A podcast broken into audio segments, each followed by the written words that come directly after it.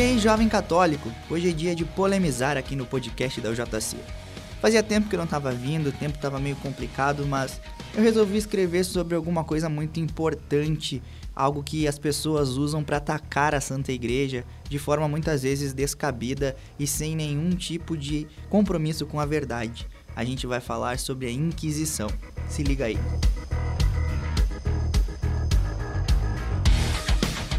Você deve imaginar que ao longo da história, diversas narrativas foram criadas ou até mesmo modificadas de acordo com o tempo e a inclinação ideológico-religiosa. Nesse contexto, é necessário lançar os olhos diante de uma história um tanto quanto controversa, o Tribunal do Santo Ofício, ou como a gente conhece, né, como o Tribunal da Santa Inquisição. É, e hoje em dia, um dos argumentos mais utilizados para atacar a igreja são números fantasiosos e argumentos é, fakes, digamos assim, fake, fake history, sabe? É, números inventados, é, principalmente num contexto pós-iluminismo, pós-revolução francesa. E o objetivo desse podcast não é a gente fazer um julgamento moral sobre a Inquisição, se estava certo, se estava errado, ou enfim. Mas a gente precisa entender o contexto, onde que ela estava inserida e se os dados que o senso comum utiliza são reais ou não. Na maioria das vezes não, né, gente?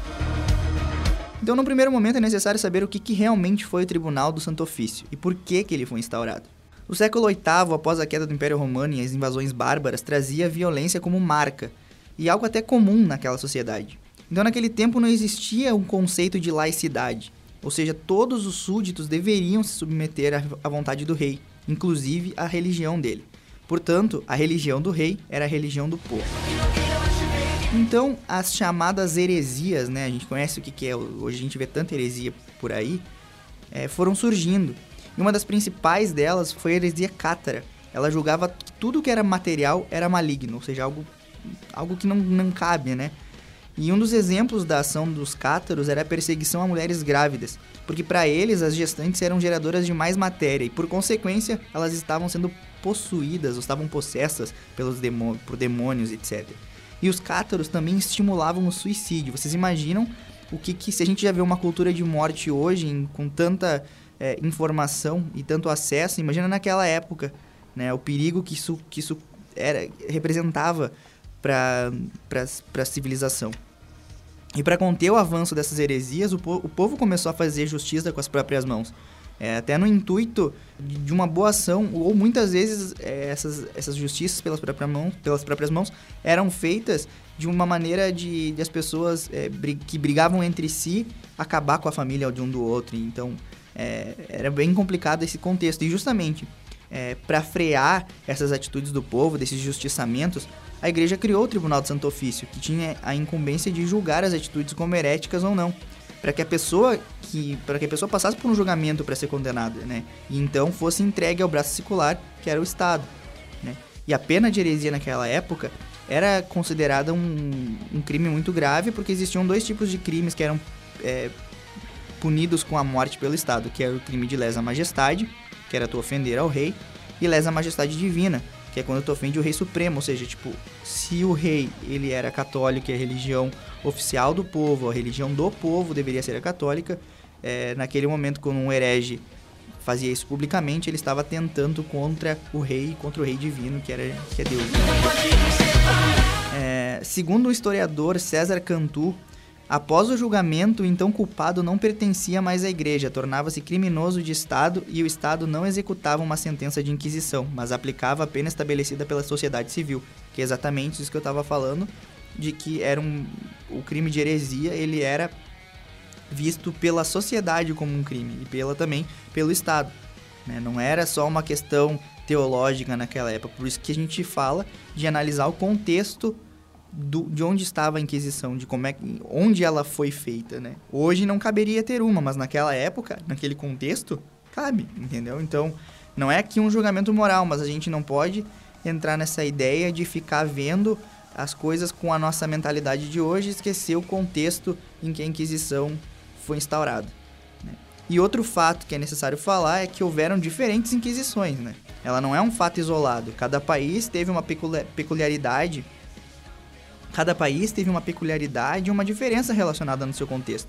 Teve Inquisição Espanhola, Inquisição Portuguesa e teve Inquisição Protestante, que não tem nada a ver com a Igreja Católica, e o, e o pessoal lá da, das igrejas protestantes falam tanto da Inquisição e esquecem que eles também é, tiveram as suas Inquisições. Né? E tem aquela questão que os inimigos da igreja falam, né? A igreja matou milhões de pessoas. Então, um fato curioso e que é pouco citado nos cursos pré-vestibulares, nos ambientes escolares e acadêmicos, é que a Inquisição foi conhecida como um tribunal de misericórdia. Ninguém fala que a Inquisição era um tribunal de, de misericórdia. Porque o condenado ele tinha até um dia após a sentença para se retratar. E a Inquisição também foi pioneira no que a gente conhece hoje como direito à ampla defesa, algo que naquele tempo era impensável pelo Estado. Então a gente vai falar sobre uma coisa, um, algo que aconteceu em 1998, de dia, dos dias 29 a 31 de outubro, é, em Roma, foi o Simpósio Internacional sobre a Inquisição, algo que foi, é, foi chamado pelo São João Paulo II para que se houvessem estudos sérios com diversos historiadores é, de diversas vertentes, seja eles protestantes, ateus, mas para fazer um estudo sério sobre o que, que era, o que, que foi a Inquisição, para que o Papa então pudesse fazer um pedido de perdão sobre alguma coisa que a gente vai falar mais adiante. Então, é, ao, depois de, de realizado esse simpósio, foram feitas as atas do simpósio, que foi conhecido como um livro La Inquisitione. Né? É, então, ao analisar as atas, a gente vai chegar nesses números que desmentem essa questão que o pessoal fala que a igreja matou milhões de pessoas. Por exemplo, na Espanha, entre os anos de 1540 a 1700, foram celebrados 44.674 juízos por tribunais inquisidores e foram mortas quase 2% de pessoas, ou seja, de 44.674 juízos, 804 das pessoas julgadas foram condenadas. Outros 1,7 foram condenados na, na, chamada contumácia, que eram penas que não eram aplicadas diretamente ao condenado. É, no lugar dessas pessoas foram queimados ou enforcados fantoches. Segundo o professor Agostino Borromeu, é, que ele organizou as atas do simpósio, é, no que diz respeito à caça às bruxas, que tanto também se fala aí, ele constatou que os tribunais inquisitoriais foram muito mais benevolentes do que os civis. Por exemplo, dos 125 mil processos da sua história, a Inquisição Espanhola condenou à morte 59 bruxas, na Itália 36 e em Portugal 4. Para o historiador, né, se a gente somar esses dados, não se chega nem sequer 100 casos contra 50 mil pessoas condenadas à fogueira. É, em sua maioria pelos tribunais civis, ou seja, é, esses, essas condenações elas eram feitas pelos tribunais civis, a Inquisição ela sempre tinha o, o papel de julgar a pessoa como herege ou não. O, a pena que seria aplicada era de responsabilidade do, do, do Estado. Eu não estou aqui tirando a culpa ou dizer que a igreja não, não sabia o que, que ia acontecer. Mas a igreja tinha o papel de julgar o que, que a pessoa, se, o que, que aquela pessoa estava fazendo, se era heresia ou não. O que o Estado ia fazer era uma escolha do Estado, né? Então, num total de 100 mil processos celebrados em toda a Europa na Idade Média, apenas 100 casos a igreja teve uma participação direta, no contra 50 mil que foram feitos pela, é, pelo braço secular, pelo Estado. Então, tem muita mentira que é falada aí.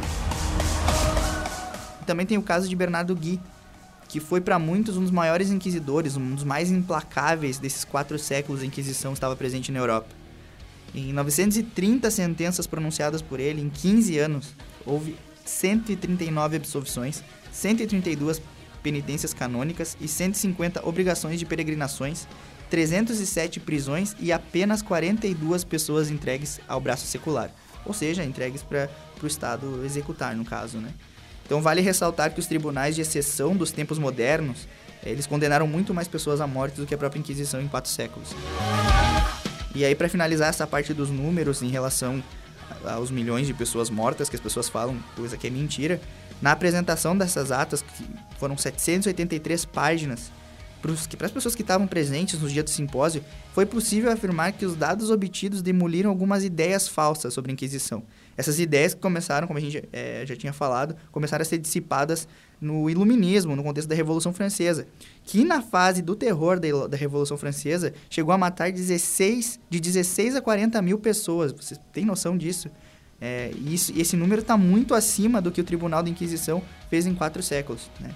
Então, vocês veem que muito dessas, dessas questões que nascem de ataques à igreja foram feitas e, e, nas, e gestadas nesse período da Revolução Francesa, que foi uma revolução que prezava muito pelo ateísmo. Né?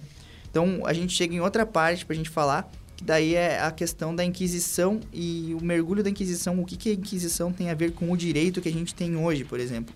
Quando eu falo aqui direito de advogados, etc., é, processos e tal. É, segundo o historiador Winfried Trussen, nomes difíceis, né, galera? Também, que estava presente no, no simpósio do Vaticano, o Papa Inocêncio II foi quem criou o processo de Inquisição, né?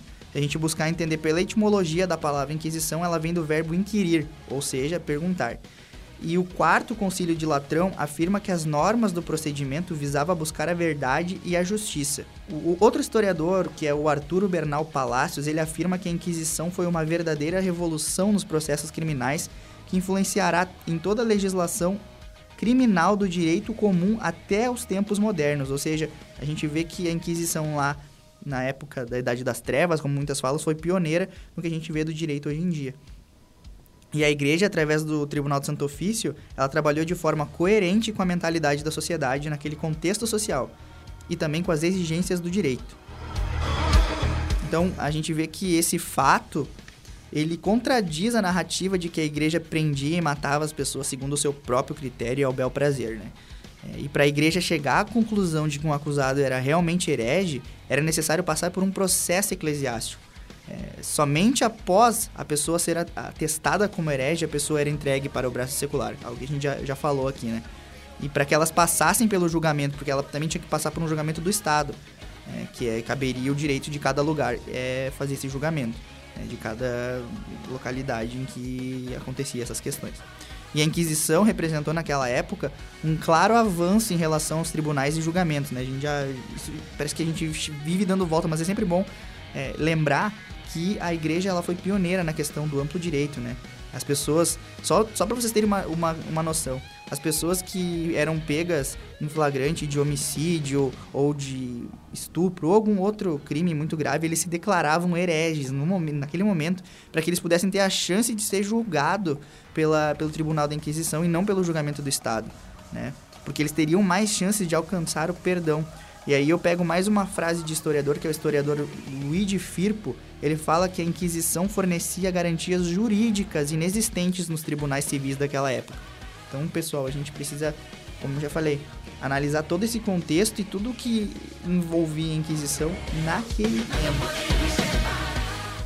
Algo que é muito importante se debater e trazer esses números e vocês é, conhecerem esses números, conhecerem essa história, que é muito mal contada, principalmente se você está no curso pré-vestibular ou faz algum curso de humanas, em que a igreja é muito é, criticada por coisas, é, por coisas erradas que ela fez, que os filhos da igreja fizeram em determinado momento, mas com um aumento de números fantasiosos que é assim, de deixar de cabelo em pé. Por isso que esse podcast tá, eu resolvi fazer esse podcast falar um pouco mais sobre o Tribunal da Inquisição. Aí tem outra questão que a gente pode falar, que é a intervenção do Estado, né, nos tribunais. Porque uma coisa que se misturava muito naquela época era o poder religioso e o poder do Estado. Então tinha um poder do Estado às vezes por por sobre a igreja em, alguns, em algumas coisas. Coisas que não chegavam nem é, para o Papa saber. Então, às vezes, as, as, as coisas aconteciam, um, tribu, um, um, julgamento mal feito, um julgamento co corrompido, era feito e nem chegava ah, para o Papa saber, e quando o Papa sabia já era tarde demais, porque já estava feita toda a bobagem, enfim. Então, é, é bom falar isso, né? Então, é, é importante salientar que o poder político e o poder religioso eles se misturavam, sim, né? Mas o poder político ele tinha mais força naquela época, inclusive para intervir nesse tipo de escolha, principalmente na, na escolha de inquisidores. E um caso marcante dessa intervenção do Estado é o caso da Santa Joana d'Arc, né? ela que é padroeira da França e é santa pela Igreja Católica. Este caso deixa evidente que o poder político ele mexia fortemente na Inquisição e fazia uso dela para interesses próprios. Né? Se a gente pegar toda a história que envolve a Guerra dos 100 Anos, enfim, todo um contexto que envolve Joana Dark a gente vai conseguir entender. Só que não cabe aqui no, no podcast a gente chegar e fazer toda uma história, porque daí precisaria de um podcast só para falar do caso Joana Dark. Né? Então, mas isso aí prova que as condenações muitas vezes eram feitas de forma injusta, sem o aval da Santa Sé. Então, para o historiador Edward Bur Burman, o processo que envolveu Joana Dark foi o mais exclusivamente político que participou da Inquisição, deixando claro que havia rastros enormes de corrupção no seio da igreja. Aqueles que julgaram e condenaram a jovem Joana não procederam da autoridade da igreja, mas sim pela autoridade conferida pelo rei da Inglaterra. Então, é, quem sabe aí pro, num, nos próximos podcasts a gente fala sobre o caso de Joana d'Arc, é muito interessante. Bom, agora outra coisa que a gente vai, vai falar agora é sobre o juízo moral sobre a Inquisição. Né, é necessário que a gente, é, desde o início do podcast eu estou falando essa questão do, do juízo moral, que não é algo que, que seja bom se fazer sem, sem se entender o contexto, né? Então, os fatos e os números não apagam que houveram, né, abusos cometidos pelo clero naquela época, na Idade Média. Tanto que no final do próprio simpósio do Vaticano sobre a Inquisição, o Papa João Paulo II pediu perdão pelos erros dos filhos da igreja. Notem que ele não fala pelos erros da igreja, porque a igreja é santa e imaculada, mas pelos erros dos filhos da igreja. E deixou claro que esses estudos desmentem muitos exageros e números falsos, e que só se é possível pedir perdão por aquilo que realmente aconteceu. Não tem como a gente pedir perdão por algo que é falso, né, gente? Então, vale ressaltar que as atas do Simpósio do Vaticano II sobre a Inquisição são fontes de pesquisa para dos mais renomados historiadores da atualidade. E também salienta que a busca da Igreja Católica é, é, é, pela verdade, né? contrariando o que muitos opositores aí da Igreja têm falado, que a Igreja esconde coisas. Não, a Igreja busca a verdade. Então a gente precisa ter, no, ter noção né, que fazer um julgamento moral da Inquisição parece uma matéria muito simples hoje em dia, principalmente, como eu já falei, dentro dos âmbitos acadêmicos, dos âmbitos escolares, enfim.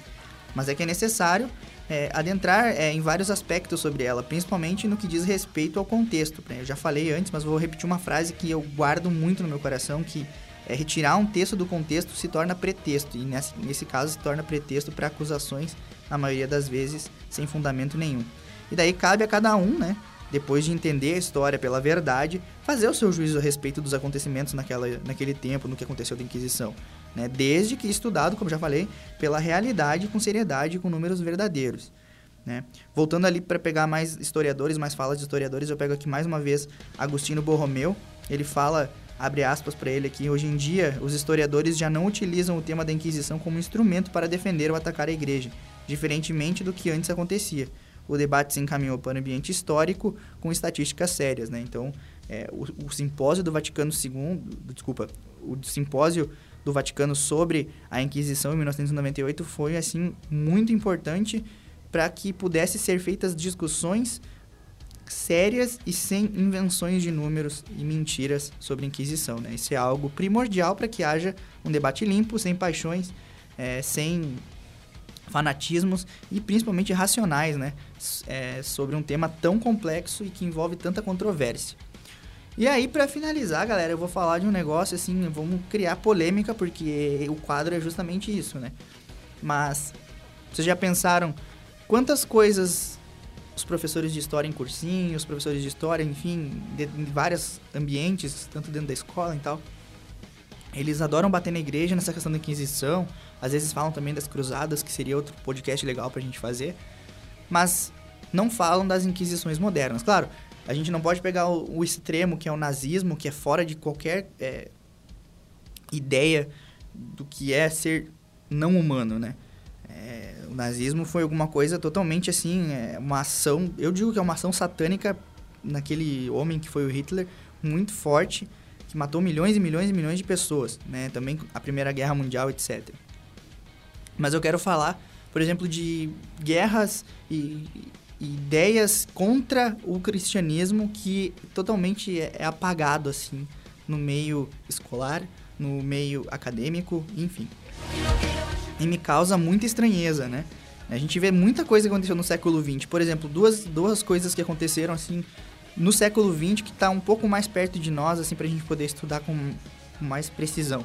A Revolução Espanhola em 1936 e a Revolução Mexicana em 1929, que é a Guerra dos Cristeiros, né? Naquela época, sacerdotes religiosos e fiéis eram executados em paredões, enterrados vivos, enfim. Eu vou entrar aqui um pouquinho no que foi a Guerra Civil Espanhola e um pouquinho do, dessa Revolução Mexicana e falar um pouco dessa, dessa questão, né? Na Guerra Civil Espanhola, por exemplo, os católicos eles foram os mais visados e vitimados, né? Sem, sem nenhuma dúvida essa questão. Então, naquele contexto de 1936 a 1939, era considerado crime ser católico, né, na Espanha. Então, nessa perseguição foram brutalmente assassinados, olha esses números, 6.832 membros da igreja, dos quais 4.184 seriam sacerdotes diocesanos, incluindo seminaristas, né? 2.365 religiosos e 283 religiosas, e também milhares e milhares de fiéis leigos, né? Só na cidade de Madrid, que era a capital da Espanha, foram mortos 334 padres diocesanos, e muitos deles foram queimados vivos e outros enterrados com vida. O historiador Hugo Thomas, em seu livro A Guerra Civil Espanhola, ele diz que nunca viu na Europa um ódio tão grande a uma religião. Aí depois a gente passa, por exemplo, para a guerra, para a Revolução Mexicana, né, a Guerra dos Cristeiros, Aí só para entender o contexto, em 1917 uma nova constituição foi aprovada no México. Né, e nela tinham alguns artigos que tiravam direitos básicos dos católicos no, no, país. Né? Por exemplo, o artigo 5 proibia ordens monásticas, o artigo 24 proibia o culto em público fora das igrejas, enquanto o artigo 27 restringia os direitos de propriedade das organizações religiosas.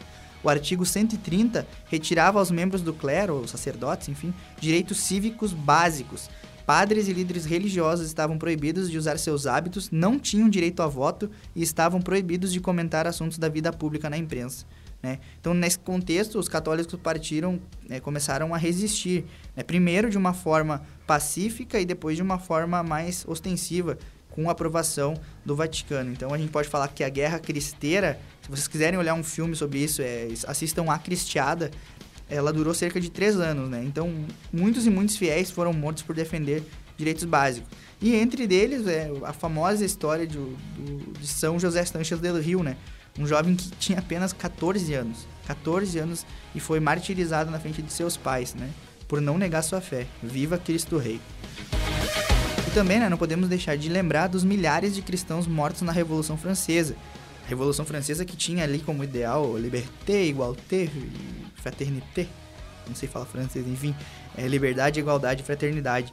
Né? E segundo é, os historiadores e críticos da igreja, Michael Bagnet e Richard Lake, no final do século XVIII, a Revolução Francesa exterminou cerca de 17 mil padres e duas vezes esse número de freiras. Destruíra e confiscava prédios e terras da igreja. Também um episódio marcante da Revolução Francesa, alguns de vocês vão conhecer, outros eu convido a pesquisar sobre, né? É, foi a execução de 16 freiras carmelitas em Compiègne. Eu não sei falar francês, gente, me desculpem. Elas foram guilhotinadas por recusar negar sua fé e recusar largar o hábito, né? Então, é, é um tanto quanto contraditório para quem já estava chamando a Idade Média de Idade das Trevas e chama tanto a Revolução Francesa de Século das Luzes. Né? Então, fica aí o, o a questionamento.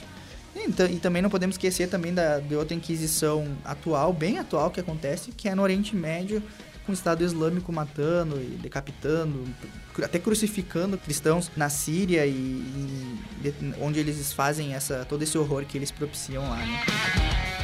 Com tantos casos que a gente já citou aqui nessas questões das inquisições modernas, me incomoda o fato de que nesses âmbitos educacionais a igreja ainda é o alvo preferido das pessoas e não se toca tanto nesse assunto. É necessário fazer uma pesquisa muito aprofundada e uma pesquisa legal para chegar nesses números sobre a Inquisição e aí tu chegar nessas inquisições modernas que nem sequer se fala dos inúmeros cristãos mortos, números muito maiores do que a própria Inquisição e que não se fala, né? Então, eu, eu, termino, eu quero finalizar esse podcast com uma frase do arcebispo Fulton Sheen, venerável Fulton Sheen. Não há sequer 100 pessoas nos Estados Unidos que odeiam a Igreja Católica, mas há milhões que odeiam o que eles acham que a Igreja Católica é. Então, com isso, eu me despeço desse podcast de hoje. Tava com saudade de vocês. Fiquem ligados na nossa página UJC Underline Oficial, no nosso Twitter, no nosso Facebook. E a gente vai, o quanto antes, aí, voltar com mais podcasts. Compartilhem esse podcast, mandem para seus amigos, mandem para aquelas pessoas que precisam entender um pouco mais sobre o que, que é a Inquisição e as mentiras que são, são faladas sobre a Inquisição. Então a gente fica aí na próxima, fico no aguardo de vocês. Qualquer coisa, entre em contato comigo pelo direct do Instagram que a gente troca essa ideia lá. Um grande abraço e até mais.